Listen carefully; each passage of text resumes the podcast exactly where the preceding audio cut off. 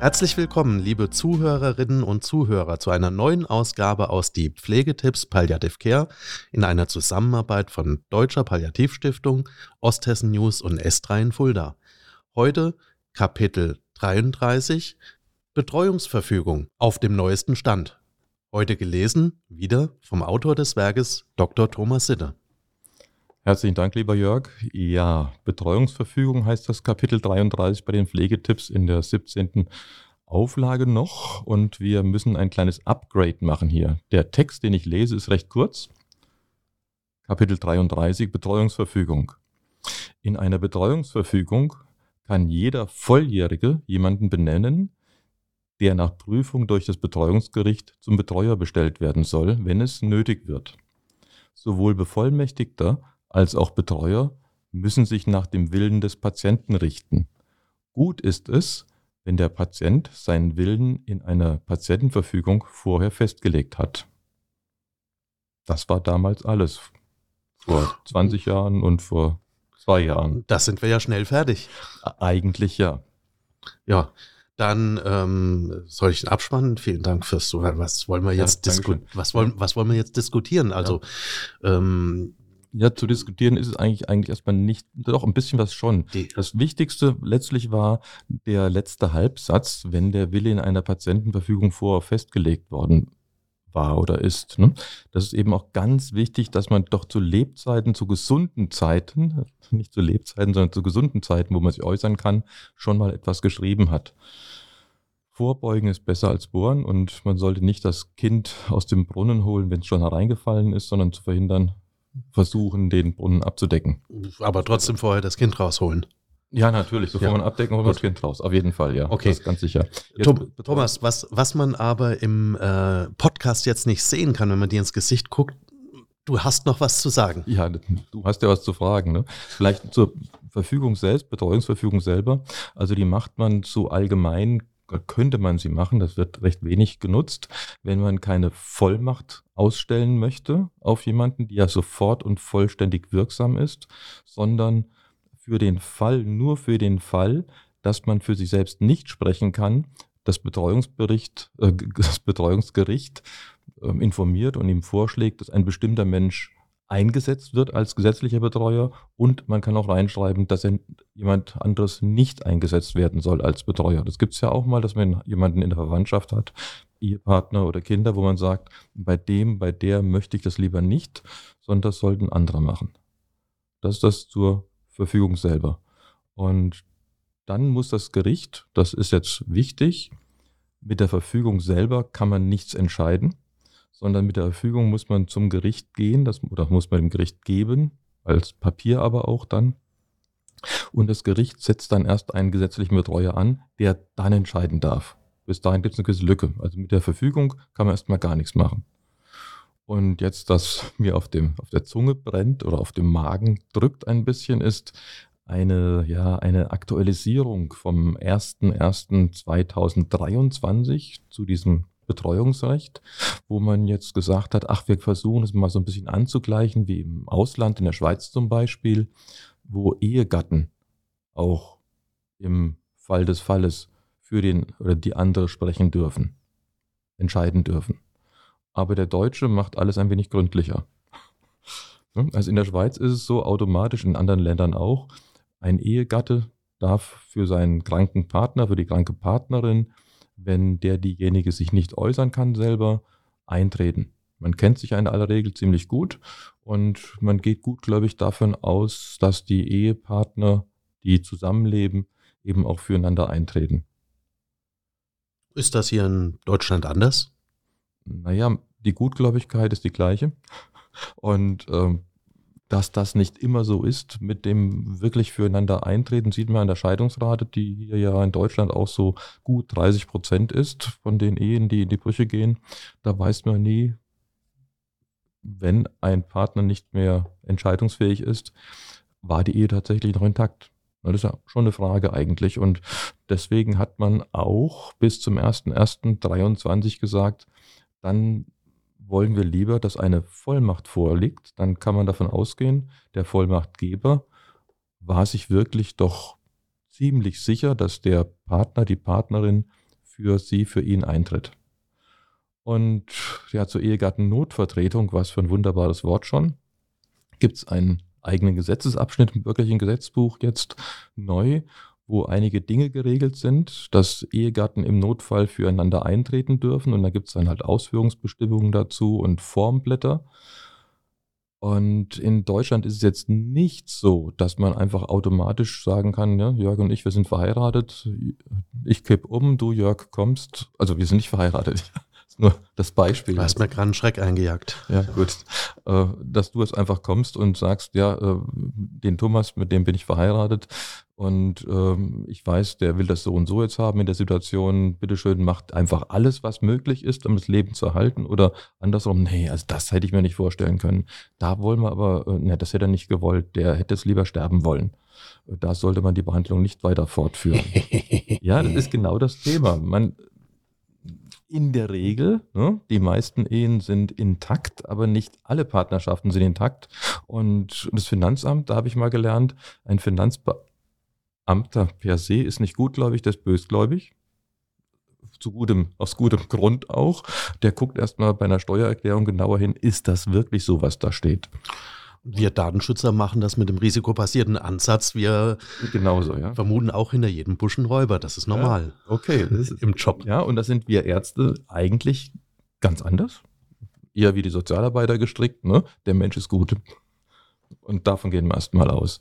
Sollte man aber eigentlich, wenn ein anderer hier kommt und sagt, na, das hätte er so gewollt, nicht so vorbehaltlos tun, wenn ja, es um Leben und Tod geht, weil das sind ja Dinge, die sind ja vielleicht irreversibel.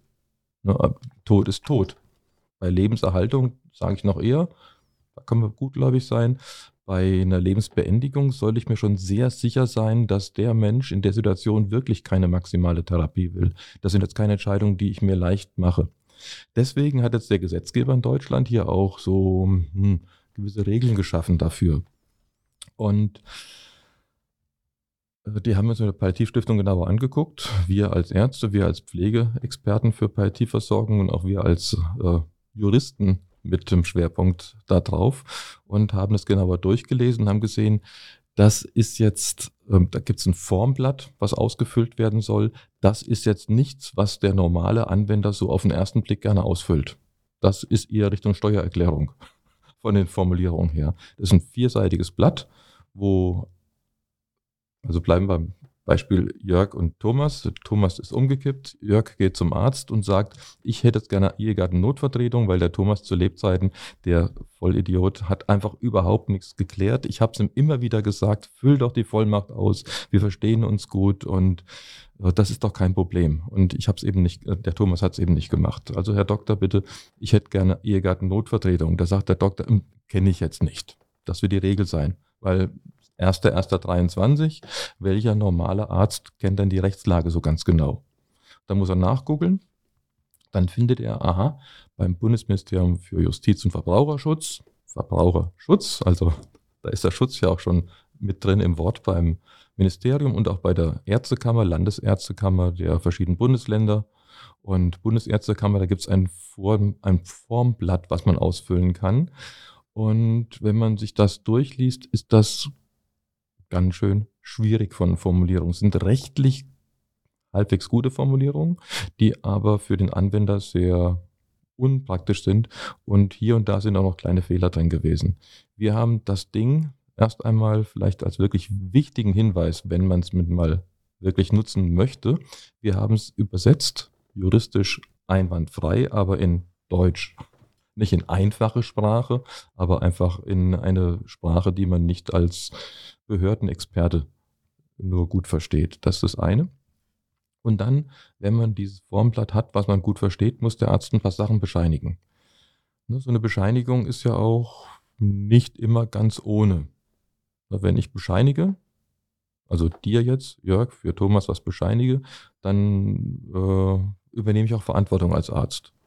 Und da muss ich zum Beispiel bescheinigen, dass der Thomas und der Jörg ähm, in einer Partnerschaft, äh, in einer, also Ehegatten sind, wobei äh, Partnerschaft und Ehegatten sind gleichgestellt. Und dass äh, wir zusammenleben. Naja, ähm, Warum muss der Arzt das feststellen?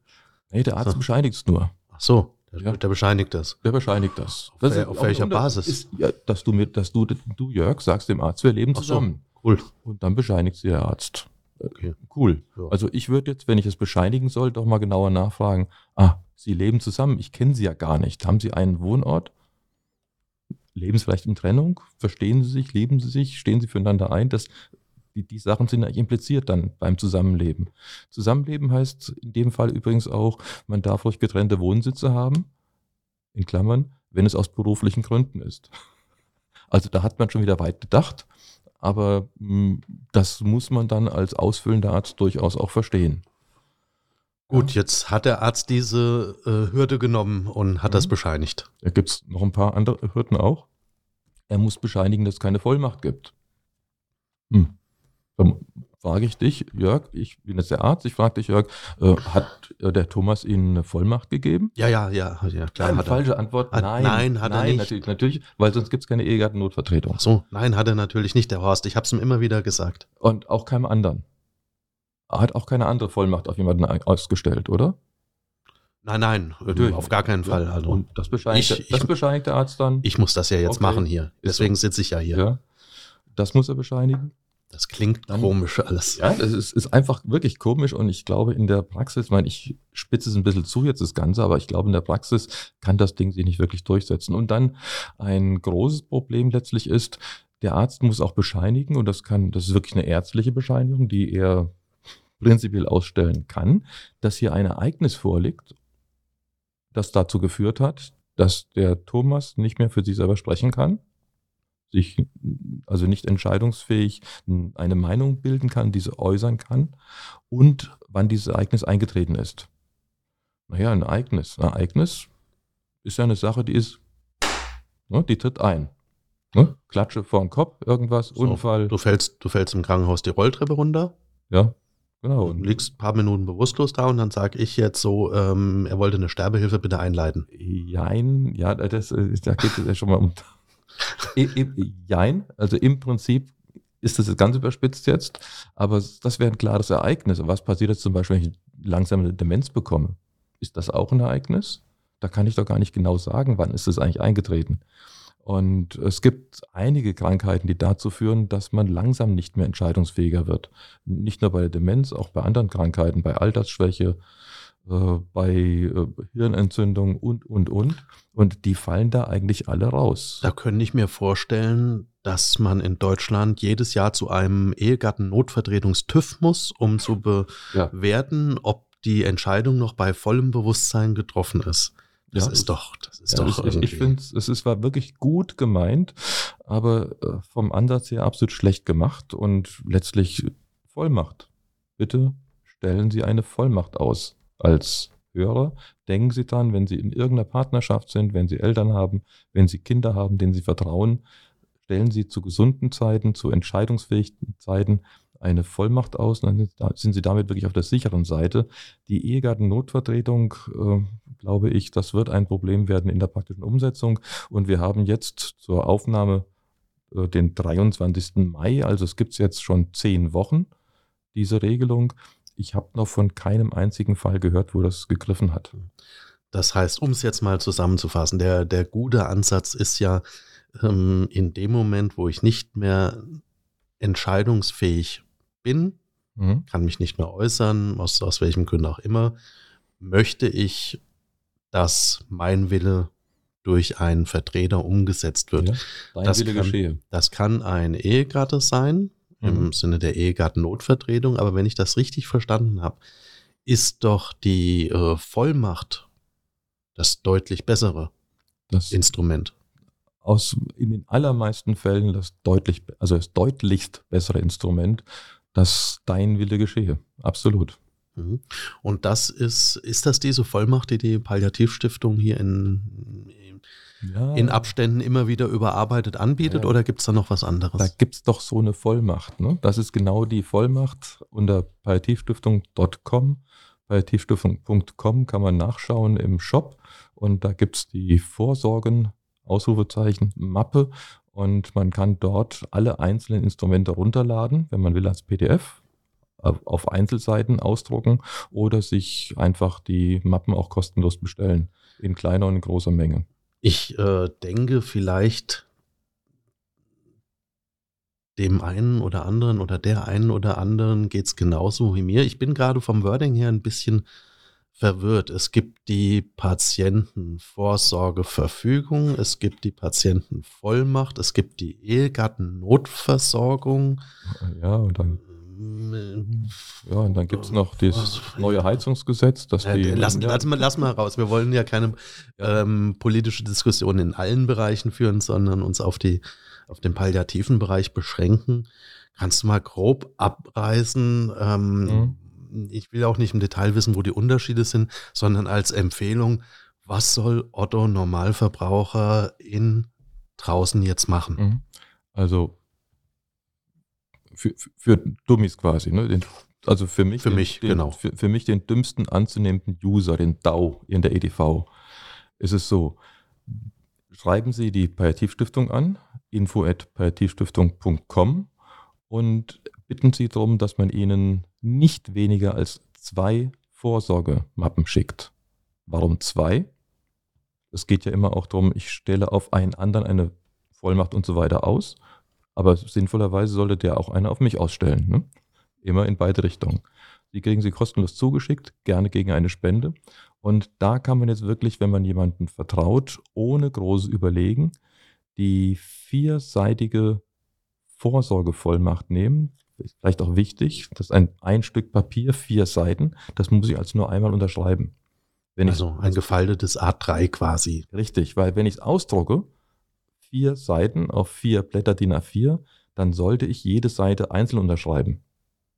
Und bei der Vollmacht ist es so, eigenen Namen einsetzen als Vollmachtgeber, den anderen einsetzen als Vollmachtnehmer, überall Ja ankreuzen, wenn man sich vertraut und hinten Ort, Datum, Unterschrift, dann ist das Ding gegessen.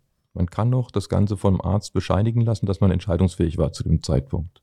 Und dann mit deutlich mehr Überlegen, Nachlesen, vielleicht Videos schauen von uns, ähm, die Podcasts hören von uns, unsere Unterlagen auch gut und gründlich durchlesen. Dann kann man anfangen, die Patientenverfügung auszustellen, ja, auszustellen, anzukreuzen.